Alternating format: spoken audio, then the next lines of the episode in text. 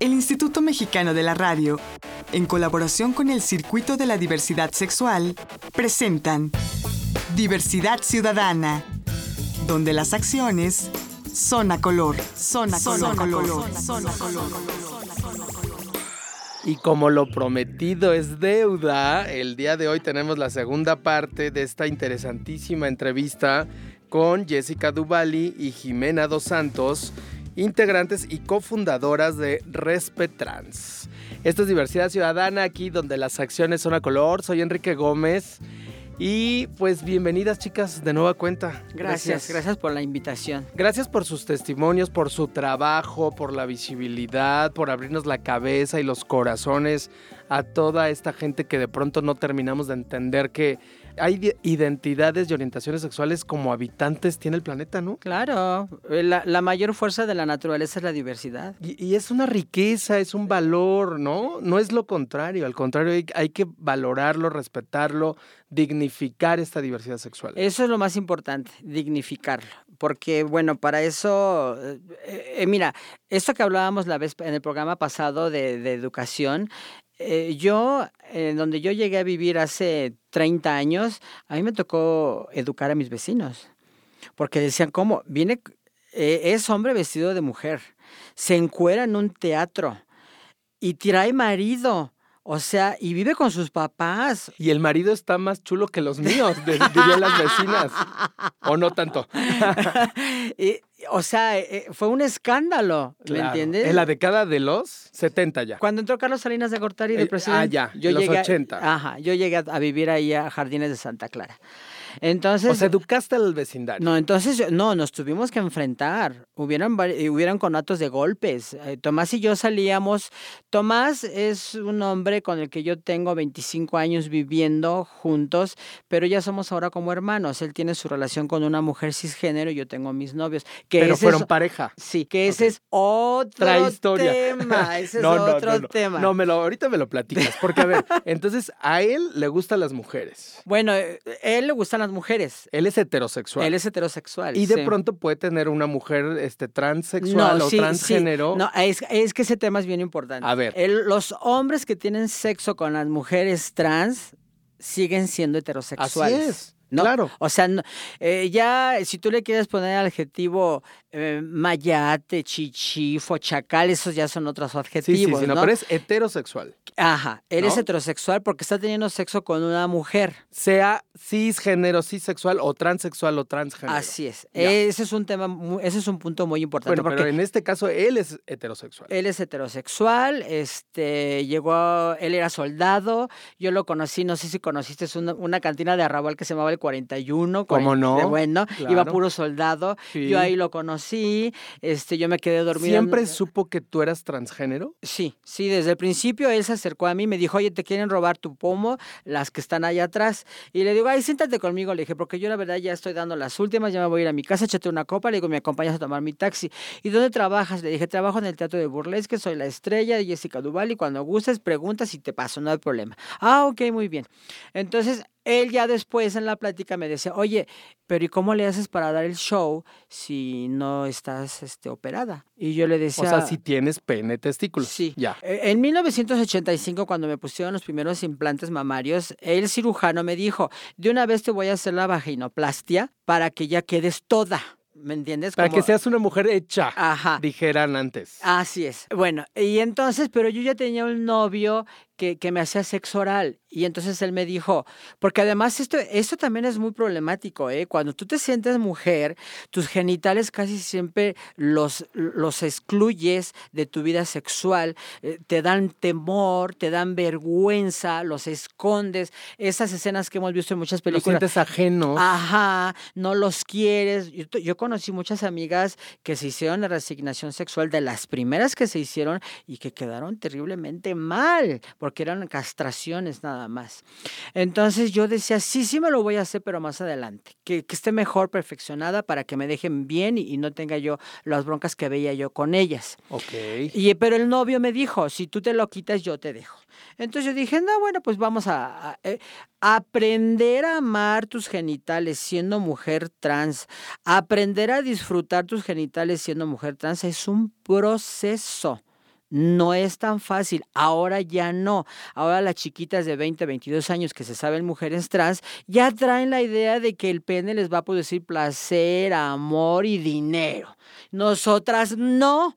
Nosotras estábamos choqueadas en un baúl. El pene escóndelo, guárdalo, quítatelo, opératelo. Sí, porque si te lo ven, te dejan. Así es. ¿no? O, o, no ganas, o simple y sencillamente no te van a aceptar. No te van a amar. La misma familia, mi papá me decía, ¿y cuándo te vas a operar para que ya seas una mujer? Y tú, pero si soy mujer. Con pene pero, y testículos, pero, pero lo, mujer. Pero ¿cómo lo hacía entender a No, él? no, bueno, pero hoy sí lo digo porque Ah, sí, el claro. auditorio tiene que tenerlo muy claro, ¿no? Claro, claro, claro. O sea, sí. el tener pene y testículos no te hace menos mujer. No, la identidad de género no están los genitales. ¿no? Y yo una legata que tengo mucho con la gente, eh, que, que con los doctores biologistas es eso, porque ellos me alegan esta cuestión y yo les digo, a ver, bueno, entonces usted como doctor, en una radio tuvimos un confrontamiento, luego, a ver, usted como doctor sale ahorita, lo atropellan y le tienen que quitar los dos testículos, ¿va a cambiar su orientación? Pues obvio, ¿no? ¿Va a cambiar su identidad? No. ¿Dónde está su orientación y su identidad? En el cerebro. Eso es todo. Claro. O sea, y las mujeres que no pueden parir, que, que tienen matriz infantil o que les tienen que quitar los senos por un cáncer,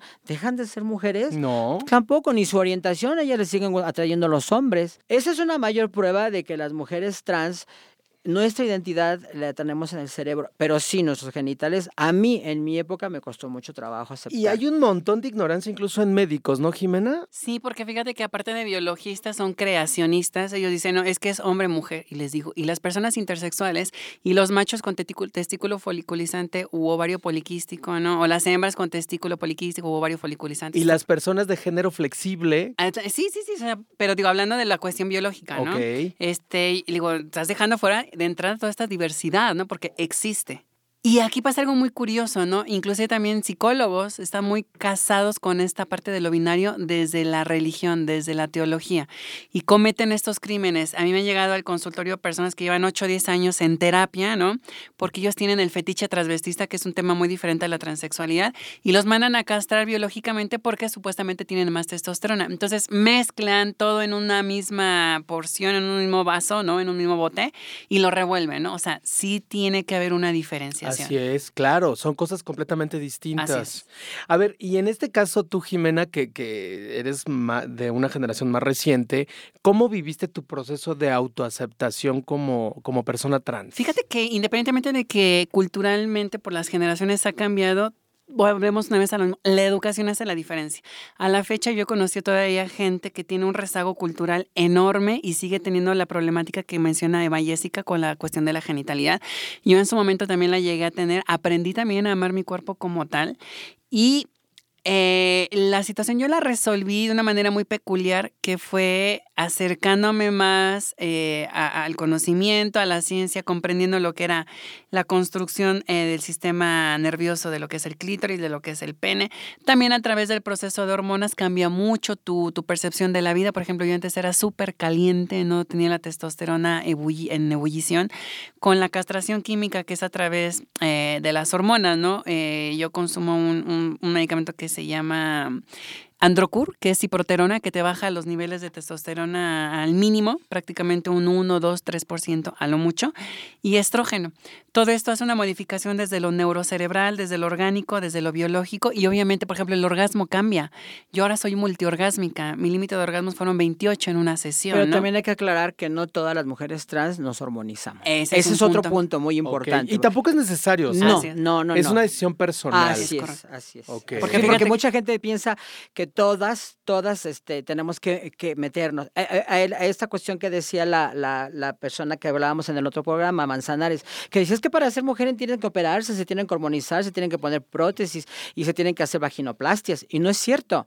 No es cierto. Nosotros en la red tenemos una cofundadora que es Berito Amazón de la Cruz. Ella nunca se ha hormonizado, nunca se ha hecho ninguna cirugía y tú la ves y es una mujer muy guapa, muy atractiva, muy femenina. Entonces, no todas las... Yo, por ejemplo, yo no me hormonizo. Yo creo que me hormonicé a los 15 años, 6 meses y a partir de ahí jamás me volví a hormonizar ni supe ni sé nada de hormonas. ¿Y, por qué, Jessica? ¿Por Porque qué no? no me hace falta. Así sencillo. Me dicen, oye, la voz, siempre la, tuve así. Oye, los modos, yo los copié de las vedettes con las que yo fui su secretaria.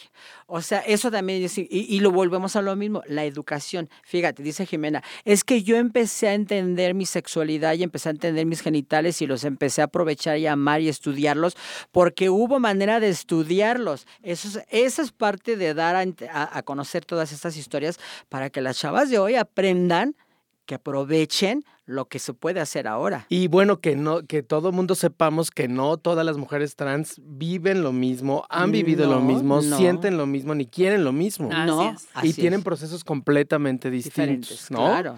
O sea, también eso hay que empezarlo a entender, a dejarlo muy claro. No, y otra cosa muy importante, no todas las personas, no todas las mujeres transexuales somos heterosexuales. Hay mujeres transexuales que les atrae otra mujer, son mujeres transexuales lesbianas. Ella es bisexual. Tú eres bisexual, yo soy Jessica. bisexual, yo tengo sexo con mujeres y tengo sexo con hombres. Y con los hombres puedo ser activa, puedo ser pasiva y no tengo ningún problema tú con un hombre heterosexual puedes ser penetradora sin problema. Así es. Y el hombre heterosexual que recibe el pene de una mujer como tú transgénero no, no es menos heterosexual por ser penetrado. No, porque su masculinidad no está en el ano. Así es. En el ano está el placer, su masculinidad está en el cerebro. A él le siguen atrayendo las cuestiones femeninas, ¿no? Claro, aunque tengan un pene estas mujeres. Sí, además es parte de una fantasía también, ¿no? Claro. Es parte también. Pero también tengo sexo con mujeres este, eh, cisgénero, no tengo ningún problema.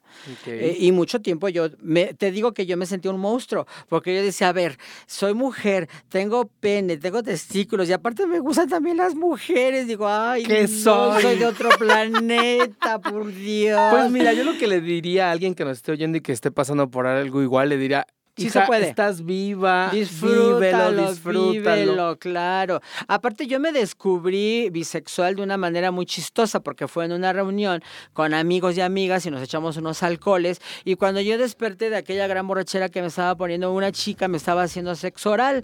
Entonces yo dije, ay, pues qué rico, ¿no? Y, y, y bueno, de ahí surgió, sucedió. Me di cuenta que lo disfruto, me di cuenta que me la paso bien, me di cuenta que no tengo ningún problema con eso. Y y bueno, es parte de tu autoconocimiento también. Y eso también te hace crecer. Y además que la que eras en aquel entonces no eres la de ahora. No, no. Espérenme porque voy a hacer una pausa. Quiero que me platiquen de las que fueron antes y de las que son después. Estamos charlando con Jessica Duvali y Jimena Dos Santos de esta organización civil que se llama Respetrans. Regresamos. Soy Enrique Gómez. Esto es Diversidad Ciudadana, donde las acciones son a color. Estás escuchando Diversidad Ciudadana. Regresamos.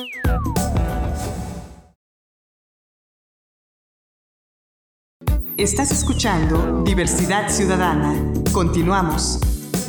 Ya regresamos a Diversidad Ciudadana, aquí donde las acciones son a color. Estamos charlando con Jimena Dos Santos y Jessica Duvali de esta organización que se llama Respe Trans. A ver, chicas, preguntas cortas, respuestas cortas, ¿les parece? Ok. A ver, eh, ¿a qué edad te diste cuenta que eras trans, Jimena? Desde que tengo uso de razón. O sea, desde uno, dos, tres años. ¿Así? Tú, Jessica. Igual, yo siempre supe que era niña. No, no, no hubo manera. De hecho, yo no tuve closet. Yo nunca estuve en un closet. Cuando yo, cuando yo empecé a irme a la secundaria con el cabellito largo y las cejas depiladas, como te platicaba en el otro programa, este, yo de ahí salí a la carnicería de mi papá. Mi papá tenía una carnicería en el mercado de Jamaica. Y en el mercado de Jamaica las clientas me decían, señorita, ¿me da un kilo de retazo?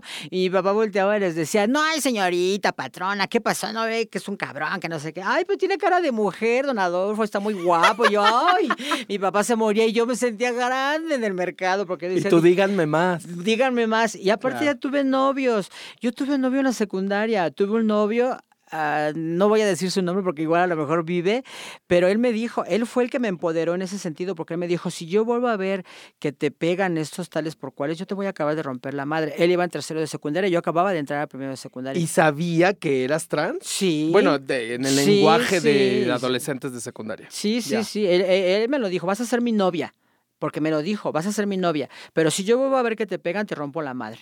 Y a partir de ahí yo me empecé a defender, a partir de ahí yo me empecé a defender, empecé a meter las manos.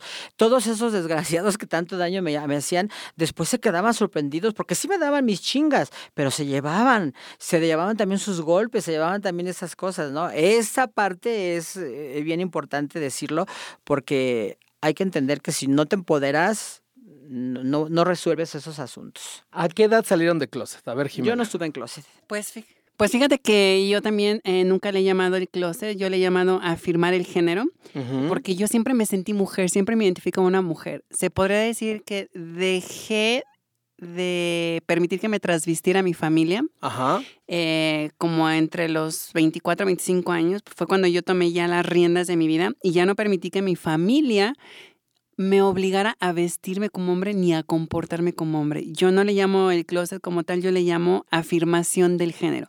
Yo afirmé mi género a partir de los 24 años porque yo estaba permitiendo, por el desconocimiento y la ignorancia, que mi familia me proyectara un género en contra de mi voluntad. Claro. Entonces el término correcto dentro de nosotras sería ¿a qué edad afirmas el género? Porque como le dice Ma Jessica, ¿no? Nosotras somos transvestidas, somos obligadas a tener una identidad que no queremos, que no nos corresponde claro. por una genital- genitalidad con la que nacemos. Y por Yo- un convencionalismo Y por eso, y por eso fui muy atrevida, porque yo reafirmé mi género a los 13, 14 años. No. Fíjate, pese a la época, Ah, déjenme sí. subrayar eso, pese a la época, tú, tú Fui fuiste la, mucho primer- antes, fui la Jessica, primera, que tú, fui la primera que se atrevió a vestirse de mujer en el día en la Magdalena Michuca, que era un barrio de rompe y rasga. Fui la primera, fui la primera en el día. Y me gritaban horrores. Yo salía de mi casa y los tipos que estaban jugando fútbol me gritaban. Y pasaban los coches, me tocaban el claxon y yo bajaba muy bonita, subíme al coche y le gritaban los tipos, es puto, es hombre, te estás quemando. Y a la siguiente cuadra me bajaban. Y las mujeres me decían, estas son chiches, ve, estas son chiches, no esas chicaderas.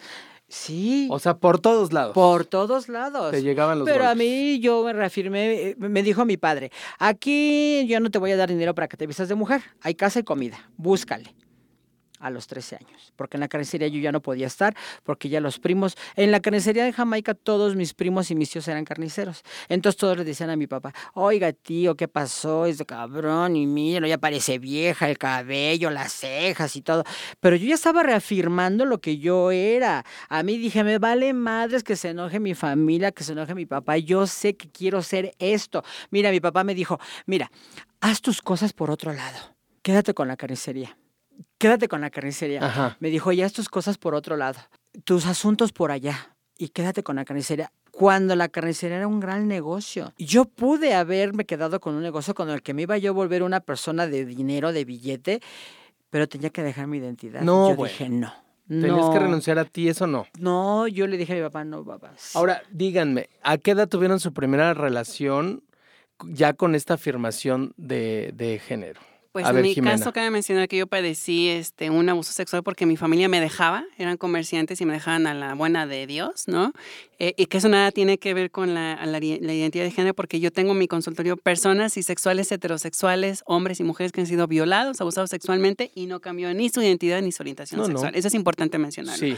Pero ya con mi identidad de género fue, yo empecé a transicionar eh, antes del tratamiento hormonal a los 24 o 25 años y fue cuando por primera vez comencé yo a tener eh, actividad sexual porque antes con la apariencia que yo manejaba, que aunque no era muy masculina, pero me trataban como hombre, ¿no? Claro. Comencé ya a firmarme como mujer y ya tenía ese trato, esa galantería que a mí me gusta. O sea, me gusta que me abran la puerta, que sean este, lindos, tiernos, educados y ahí no te vayas a deshacer y como si fuera ya un bomboncito de chocolate, ¿no?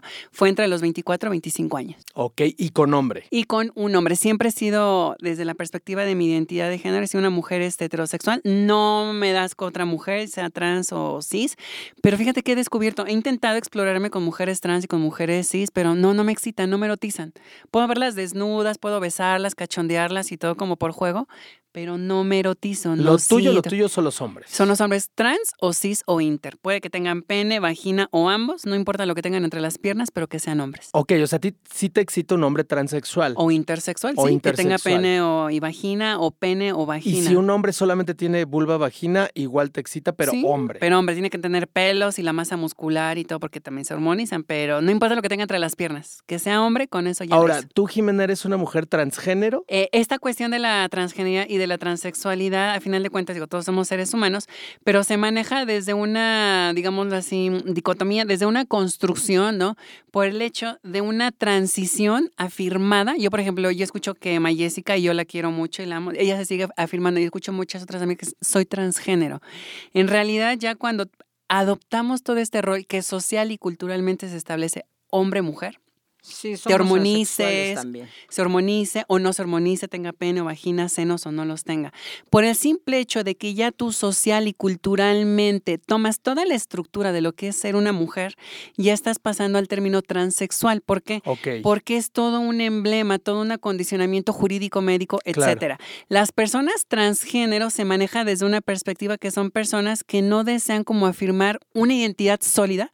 Por ejemplo, yo veo a a Mayésica, tal cual, digo, es una mujer, Claro. ¿no? Muchas personas transgénero te lo, te lo argumentan, es que soy como que género binario, género no fluido, a género, este, transgender, es- este, gender fluid, ¿no? O queer, porque tienen como una, hasta te lo dicen, un 70% mujer, 30% hombre yo. ¿Y dónde te puedo ver el 70, el 30, no? Pero son cuestiones que son, digo, más que nada, esta voz que se carga. A mí en un momento mi médico me dijo, tú eres transgénero.